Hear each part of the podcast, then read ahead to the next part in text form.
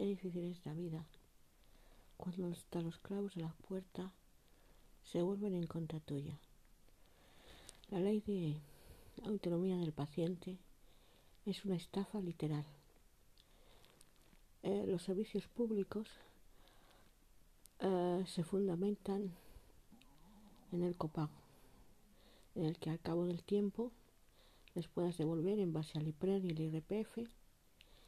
La ayuda, que no está la ayuda, es un préstamo que te hayan concedido durante el tiempo que te lo hayan concedido y todo ello a cargo de tus de tus escasas propiedades, sean internas, sean externas o sean escrituradas.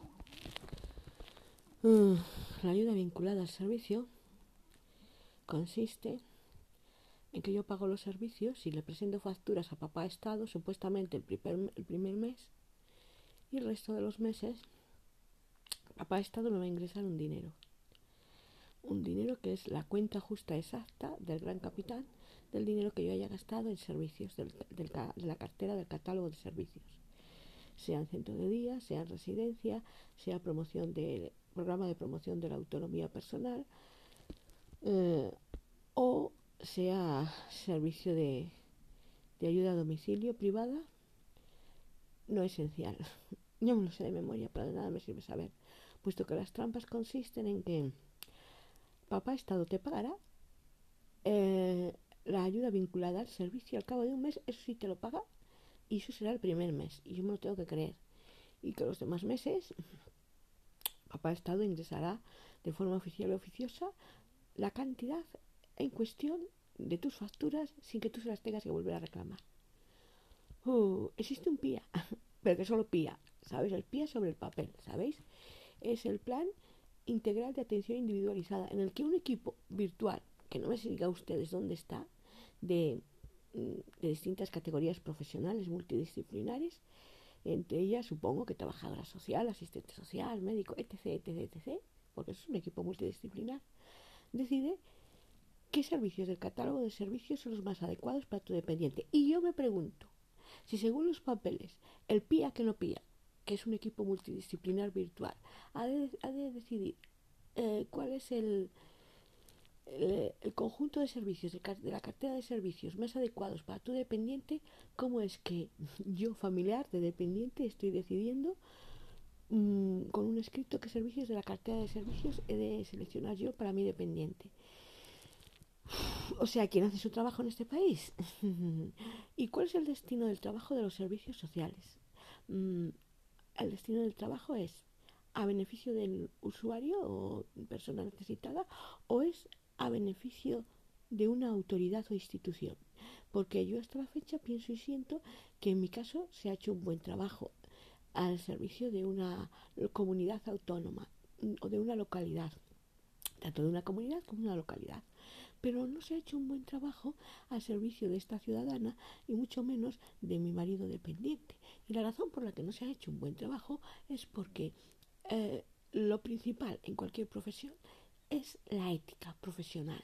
Y la ética profesional parte de un principio básico que es ser honesto, es decir, mm, no mentir, no engañar y decir la realidad tal cual dura es, mm, respetando, eso sí, en la medida de lo posible, los efectos de tus palabras en otro.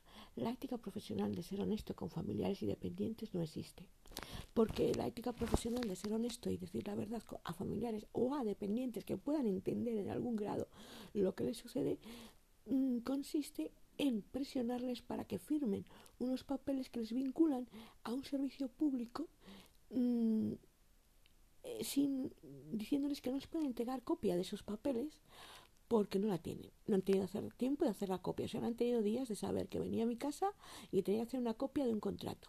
Y que va, que más o menos, si quieres, quieres que te lo lea o que te lo explique. Mira, tampoco es tanto. ¿eh? Más o menos ya te digo yo que es que mm, esto simplemente consiste en que tú pagas 50 euros mensuales por una ayuda de 20 horas de trabajo. ¿Cuál no es así? No es así. No, son 50 euros, señores. Lo que pagan ustedes mm, si tienen unas ganancias en torno a 900 euros mensuales. No, no, que va, que va, que va, que va. Pagan ustedes en función de cuál sea su IRPF, en función de cuál sea su IPREN, una cuenta del gran capitán, que es que me gustaría poder em, poder grabar, porque es que es no sé cuántas veces el IPREN por el 0,03, por no sé cuánto, entre no sé cuantitos y por no sé cuantitos. Eh, en fin, voy a ver si tengo suerte y encuentro la cuenta del gran capitán.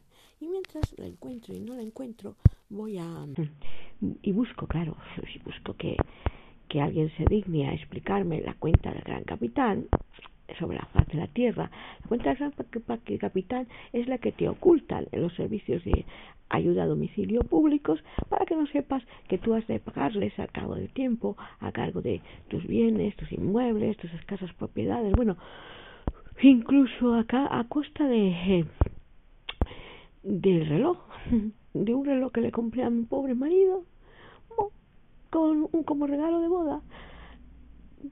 Como quien hace una petición de una pulsera, en vez de la pulsera a mí yo, yo le regalé un reloj. Reloj que ahora me reclama, se lo voy a, llevar. Es demasiado caro. No, aunque casi funcione, no funcione, es un reloj caro y, sí, por desgracia lo voy a tener que empeñar para poder ayudarle a comprar sus cosas y PREN, vamos a ver, es un impuesto eh, en base al cual se decide si tienes derecho a una ayuda de un u otro tipo o no. Y ese IPREN guarda relación con el IRPF y con no sé cuántas historias más para no dormir. Créanme que es toda una pesadilla, una verdadera pesadilla, una verdadera pesadilla una verdadera pesadilla. No, pues este no es. Pues estará en otro PDF. Y uno pues ante estas cosas tiene el BOPA. El, eh, aquí, seguro que es aquí. El, pues este, este es un PDF del año 2. Pues seguro que es aquí, ¿eh? eh no, pues será aquí. Mm, y, y luego, claro, si tú no pagas, pues ellos deciden cómo te saquean y te echan a la calle, literal. Así que o trabajas y mantienes y metes a tu residente en un centro de día, o se come en tu casa todo lo que has trabajado toda tu vida, tus sueños, tus ilusiones. Esta es la ley de dependencia de España, sí, señores. Esta es la ley de dependencia de España o la gran estafa a la dependencia de España para poder quedarse con lo poco que cada una persona durante años de esfuerzo y muy difícil eh, logro de conseguir trabajo ha sido reuniendo. Y luego hay quien, claro, no quiere saber no quiere saber que le informes más sobre su hermano. ¿Cómo va a querer si su hermano supone dinero?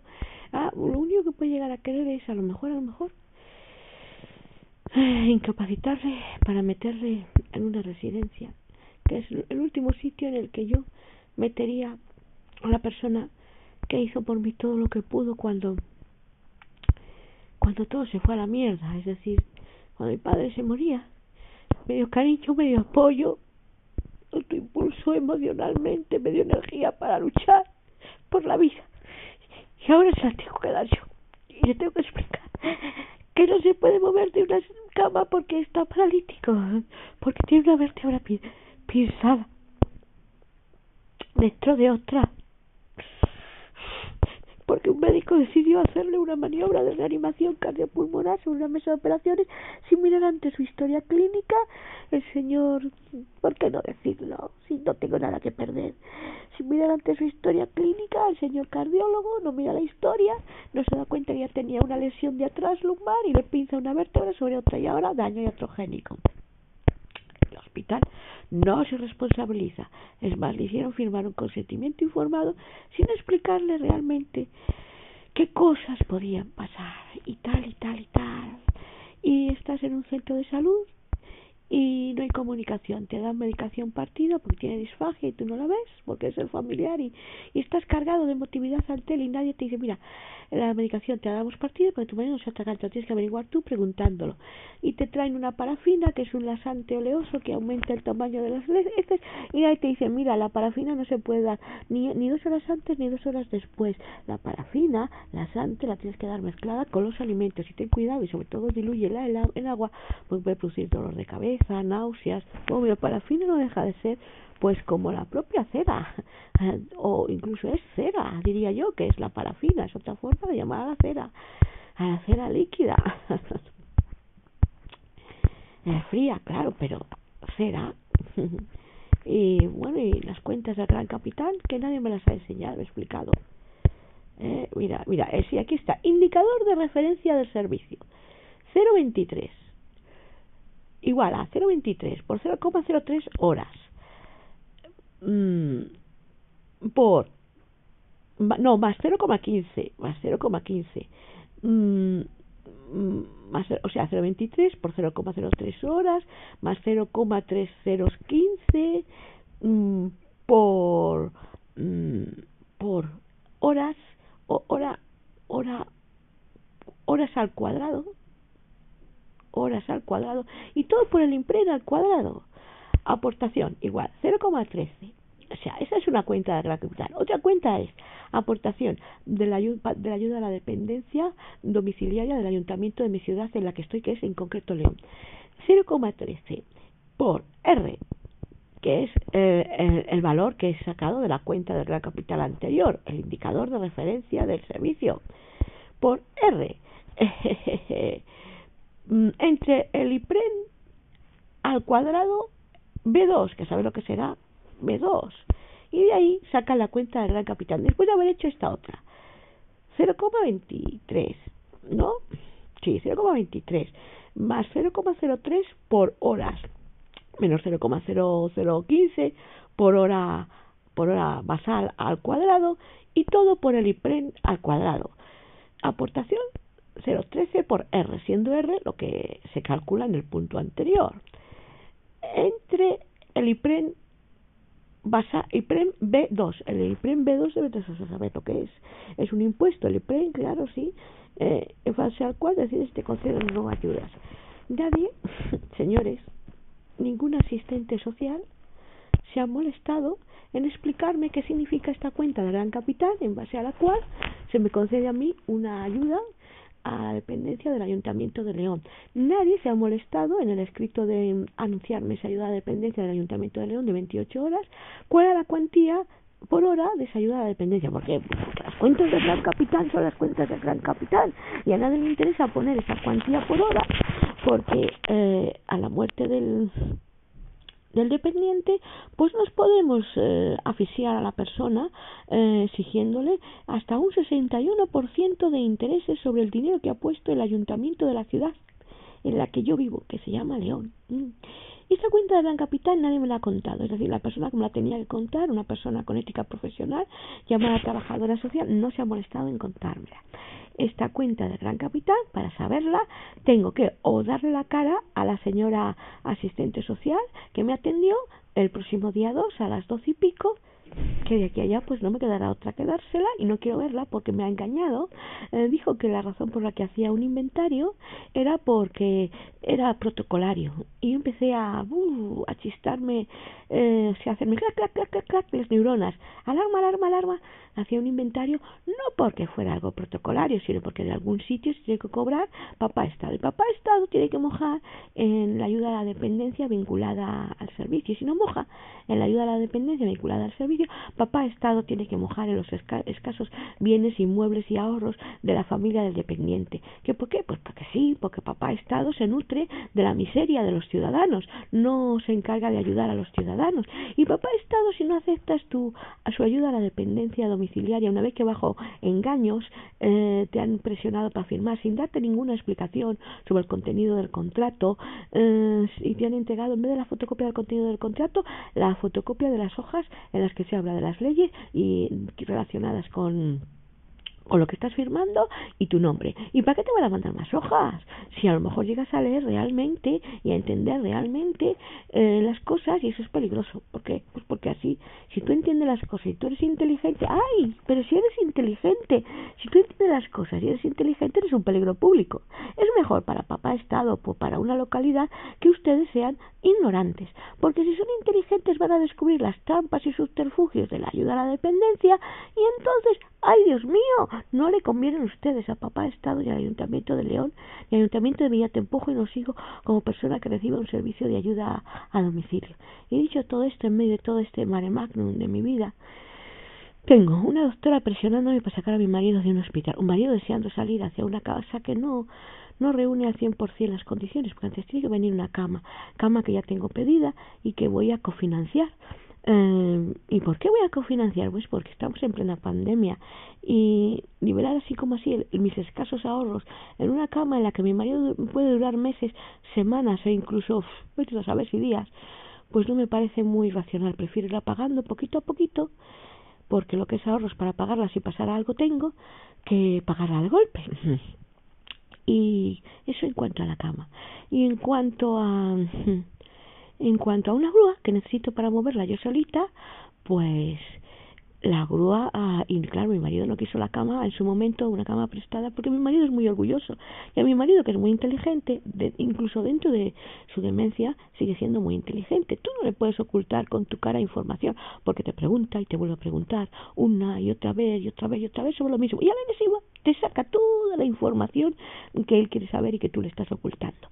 Y mm, en cuanto a las grúas, bueno, pues hay que pagar una obra para agrandar el marco de las puertas y una grúa que te, si no te funciona, pues luego le tiene, o resulta que te venden gato por liebre, como las grúas en ortopedias valen tres veces más, pues que tienes que pagarte tú la grúa, que es ayuda técnica para la que no te paga papá Estado, te la tienes que pagar tú y tienes que, si te equivocas y la compras por internet, encima tienes que pagar los portes de devolución a la empresa. Y bueno, y cuadrando todo este follón de historias para no dormir, porque realmente son historias para no dormir, me encuentro yo, con pinchazos en el corazón, ansiedad constante, mm, impotencia, mucha impotencia, mucho dolor, mucho sufrimiento, recordando mi pasado y aunándolo con mi presente.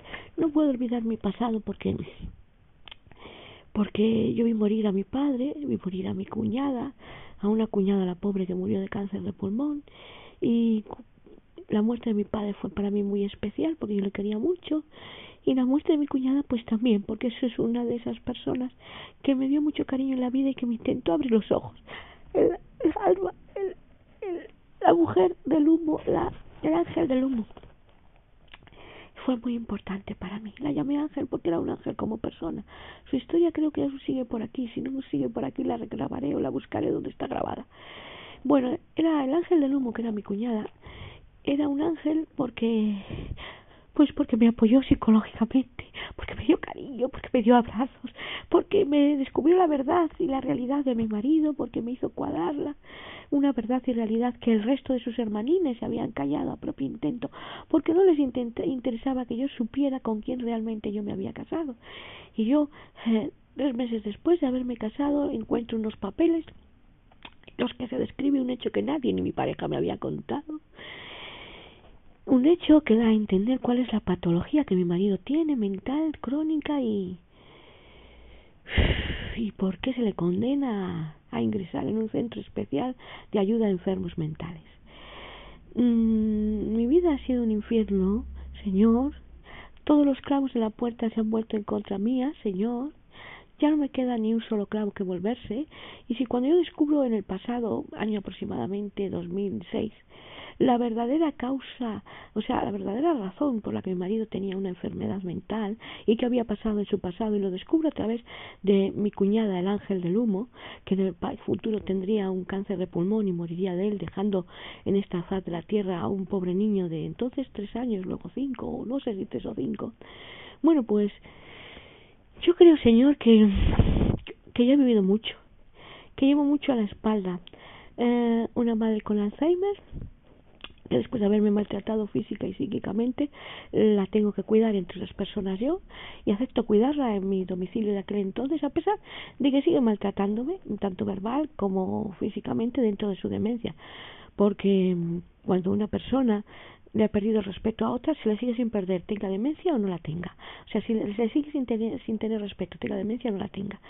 Eh, después de aquello, que fue un verdadero infierno compartido, eso sí, a Dios gracias, con una hermana que tengo en España, ese por lo menos fue un infierno compartido. Mm, tuve que vivir otro infierno, señores, otro infierno mucho más duro. El infierno de ver cómo hasta los clavos de la puerta que yo más amaba se volvían en contra mía y pese a haber yo pedido ayuda a una persona a la que en cierto modo yo en el pasado, que era mi hermana, yo había ayudado en el pasado a mi hermana, puesto que yo había hecho el papel de hija en España mientras ella estaba en el extranjero, sin asumir un papel de hija de ayudar a su madre que le correspondía, porque ¿qué ayuda ofreció mi hermana que está en el extranjero a mi madre? Pues ninguna, salvo la de venir a decirme que había que llevarla a la residencia más baratina porque había que ahorrar. Y yo le contesté que, que no, que se la llevaba a la residencia más cara del lugar, porque del dinero que entonces tenía mi madre era de ella que bastante sufrimiento le había costado en su convivencia con mi padre. Y efectivamente, mi madre fue a la residencia más cara de mi localidad. Pero luego me arrepentí de hubiera estado en ella, porque trabajando como auxiliar de enfermería que he trabajado me he dado cuenta que una residencia no es el color de sus paredes, ni lo maravilloso que son sus muebles, ni lo amplias y magníficas ni soleada que es su habitación. Una residencia como un hospital es siempre la categoría humana de las personas que trabajan en ella y es siempre el ratio, es decir, el número de dependientes por unidad de tiempo que tiene que asegurar un residente, que tiene que dar de comer, que tiene que hacer cambios postulares, eso es una residencia. El número de trabajadores estresados o no estresados que tiene. Y ahí reside la verdadera categoría y calidad humana en que ese trabajador no esté estresado, no tenga un signo de, de Burmau y no maltrate a tu residente, no maltrate no cambiándole el pañal, no dándole agua, no haciéndole cambios posturales y tal y tal y tal. Las residencias se han convertido en un negocio, eh, igual que muchos centros de día, en el que el, el residente no importa. De hecho, eh, la gente antes de que llegue un ¿cómo se llama? Un, un inspector de las residencias, el inspector llama a la residencia y la residencia está avisada, pues las cosas se ponen en orden. Y el que está encamado y atado porque es excesivamente violento, se levanta, es levantado tan pronto como si, tan pronto como se sepa el día que va a venir el inspector y se le levanta y se le pone una silla. Y si no, mm, y si no se sabe qué día va a venir el inspector y se ve al inspector aparecer, aparecer por la puerta, pues oye, ojos para que os quiero, ya está la directora que tiene un buen ventanal avisando a los trabajadores para que los a, condicionen a los residentes que están en peores condiciones, es decir, a aquellos pobres residentes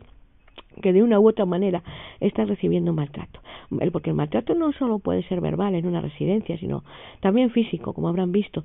Un auxiliar pierde la paciencia y termina a hostias con, con el residente. Yo, antes de llegar a hacer eso, que lo vi hacer a mis compañeras, a pesar de que firmé un secreto profesional, desde aquí lo digo, desde mi puerta abierta mientras yo aseaba dependientes en una residencia de la ciudad en la que vivo, vi como otras compañeras uh, pegaban y trataban mal verbalmente a los residentes. ¿Por qué? Porque eran ellas solas.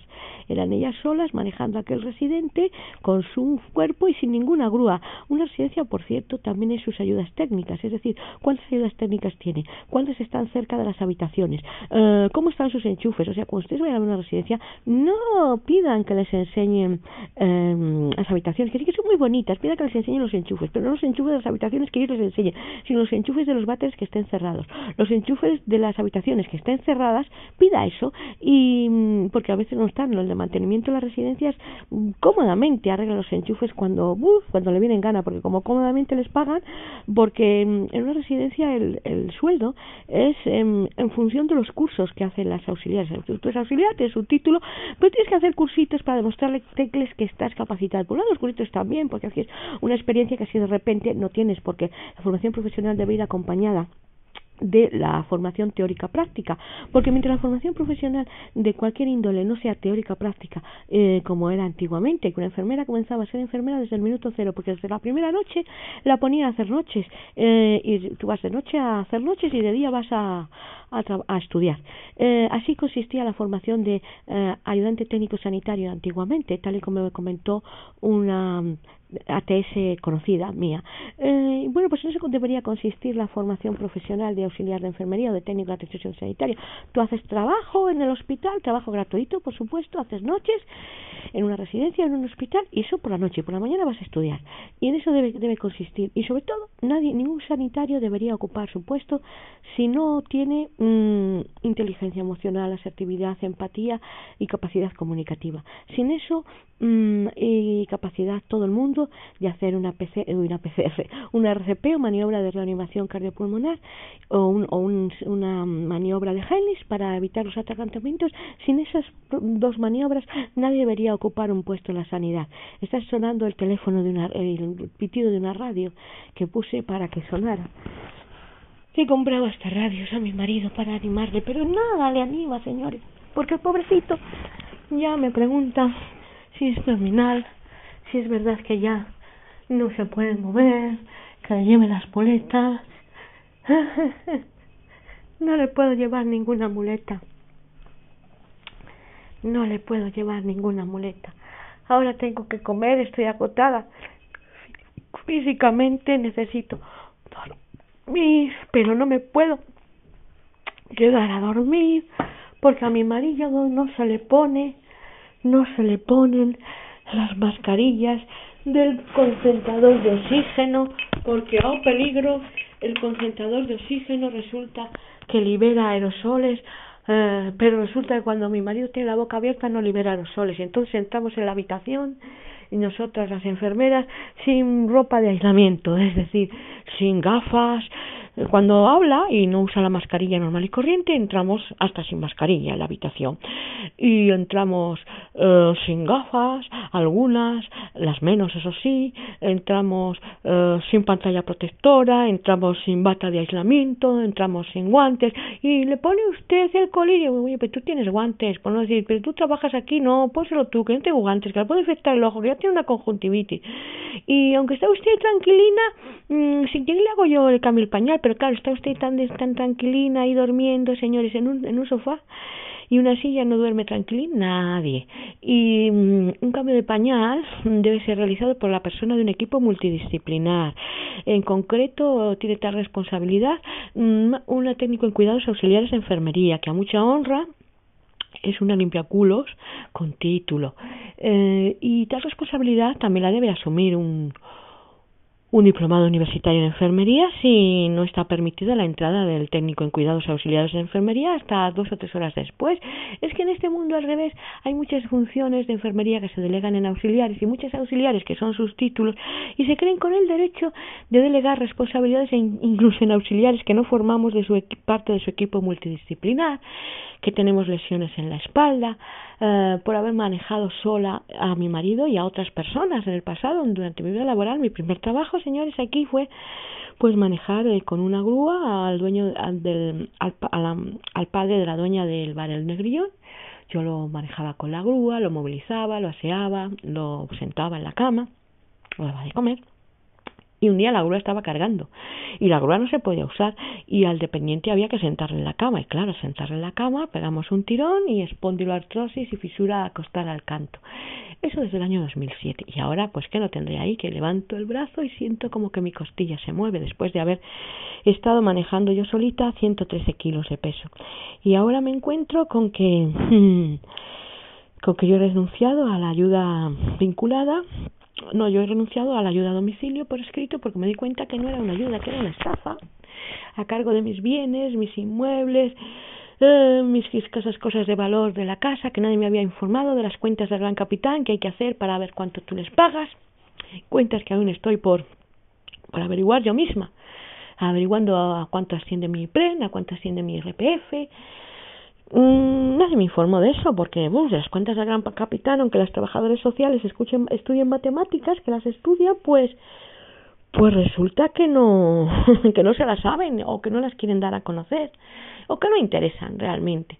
Y en cuanto a la ayuda vinculada, pues siempre hay que devolver una parte. ¿Qué hay que devolver? Pues aquello que tú no te gastas en servicio. Una de dos. O hay que devolver aquello que tú no te gastas en servicios del total de cuantía que te van a meter en el banco Con lo cual, oye, si yo me voy a gastar en servicios X, pues dame solo ese X, no me des de más. Y mm, no vaya a tener yo que encima cada X tiempo ingresarte lo que yo no me gaste. Pero no, el primer mes lo paga la familia, el resto ya mmm, te van a pagar la cuantía papá Estado, la ayuda vinculada. Mm, y estoy por, por ir a los medios de comunicación y, y decir, pero bueno, ¿qué clase de ley de, ayuda a la dependencia tenemos, papá Estado? ¿Qué clase de ley tenemos? Y mm, ¿Dónde están las asociaciones de familiares con discapacidades que no luchan contra las trampas de la ley de la ayuda a la dependencia? ¿Dónde están? ¿Por qué esto es un robo manifiesto en todos los sentidos, oculto por unos y otros? ¿Por qué este tipo de ayudas a la dependencia supone la ruina económica de las familias? ¿Por qué la familia está súper protegida y se habla de protección cuando en realidad no hay tal protección? Y tal y tal y tal. Bueno, señores, son las cinco y media, me voy a desayunar para en dos horas poder estar ante mi marido y volver y poder intentar explicarle que él está todo lo terminal que su mente quiera estar. Es decir, todo lo terminal que con fuerza y poder con su mente y no con sus con su no sé cómo decirlo pueda luchar contra su enfermedad. Y mientras tengo cinco mm, HDP según un hermano mayor no un hermano segundo de mi marido que en el pasado y por escrito dijeron que nos iban a echar a tomar por él. ¿por qué? ¿y qué iba a pasar con la casa en la que ahora me cubre y los sobrinos pues mira Mirad, majo, si se lo iba a dejar a una asociación de personas desamparadas como yo, yo y mi marido. De hecho, está escriturada para ellos. Pero resulta que, mm, que no vais a recibir ni un euro. Y claro, como no vais a recibir ni un euro, pues a vosotros rollos y películas, no. ¿Y por qué vais a poner una cama al servicio de que vuestro hermano muera en paz y descanse en paz en un sitio digno? Si me la pueden prestar, ¿verdad? Y eso sí, a vosotros, vuestro hermanito, os importa mucho, mucho, mucho, mucho, mucho, mucho. Os importa tanto que ya no queréis que os informe de cómo avanza su enfermedad, porque no es necesario. ¿Quién os está informando, hermanitos? Aparte de yo, ¿quién os está informando? ¿Doña Elia os está informando? ¿Quién os está informando? ¿Y quién está metiendo mierda, hermanitos, contra nosotros? Ay, hermanitos, hermanitos. Qué dura es la vida, ¿verdad? Pero qué duro es ser siempre cruel con el que siempre lo habéis sido, hermanitos, hermanitos. Que Dios os bendiga. Vuestra madre tuvo no cinco hijos, sino seis o siete. Uno de ellos era mi marido, pero nunca lo habéis querido. Y no es cierto que os haya importado, porque si os hubiera importado no habréis sacado siempre la cara por el mismo. Y a fecha de hoy, mmm, mmm, parece ya que lo que ha hecho aquella persona, que fue literalmente destrozarnos la vida, a nadie le importa y compensar de algún modo el daño que de por vida con aquellas decisiones absurdas que tomaste y hiciste, pues tampoco os importa. Ay amigos, pero tengo cartas, cartas que mi marido os mandaba y cartas que vosotros me mandasteis a nosotros. El último día, menuda carta de despedida tan bonita que nos preparasteis, ¿no? Nos pretendisteis hacer sentir que éramos culpables de lo que había pasado. O sea, nosotros no éramos los que por deber debíamos hasta callarnos. Eso era el pequeñín. Pero, contra nosotros fuisteis y como erais cinco HDP, que pobre, que qué culpa tendrá tu madre, que seguro que era una santa vuestra madre, y nos ibas a echar a tomar por él, ¿verdad? Nombre de hermanito con nombre de papa, de papa. pero Juan Pablo II era mucho, mucho, mucho, mucho, mucho, mucho, mucho, mucho mejor que otros muchos Pablos, Pablos, Pablos, Pablos que existen por el mundo. Que Dios os bendiga.